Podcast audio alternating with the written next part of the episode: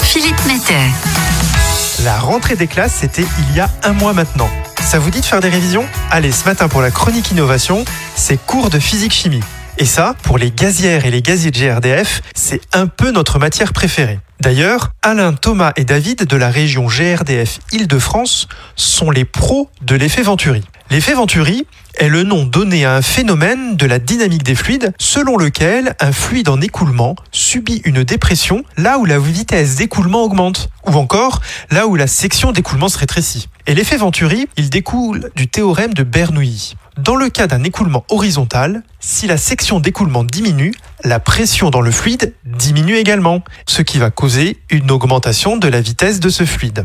Alors, maintenant que nous avons fait un peu de dynamique des fluides, grâce à notre trio d'innovateurs franciliens, pourquoi est-ce que je vous ai fait faire cette petite révision? Lorsque les gazières et les gaziers de GRDF réalisent une mise hors gaz de réseau, ils utilisent aujourd'hui un compresseur et un venturi pour aspirer le gaz contenu dans les canalisations grâce à cette accélération. Cette combinaison de machines leur permet de garantir un travail en toute sécurité après avoir aspiré, grâce à l'effet Venturi, le gaz contenu dans la canalisation. Cependant, utiliser un compresseur de chantier, ça fait du bruit et cela consomme pas mal de gazole. D'autant plus que l'opération peut être longue.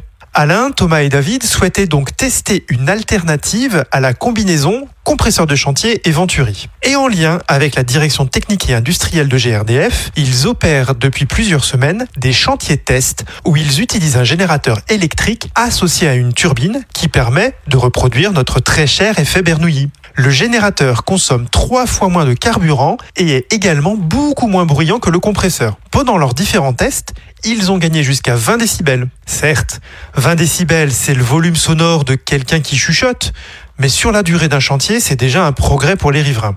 Nos gaziers franciliens se sont également rendus compte que l'opération de mise hors gaz était réalisée plus rapidement et les tests se poursuivent pour lister tous les avantages de cette innovation. Nul doute que les conclusions de cette expérimentation seront bientôt partagées par les experts de la direction technique et industrielle avec les gazières et les gaziers de GRDF.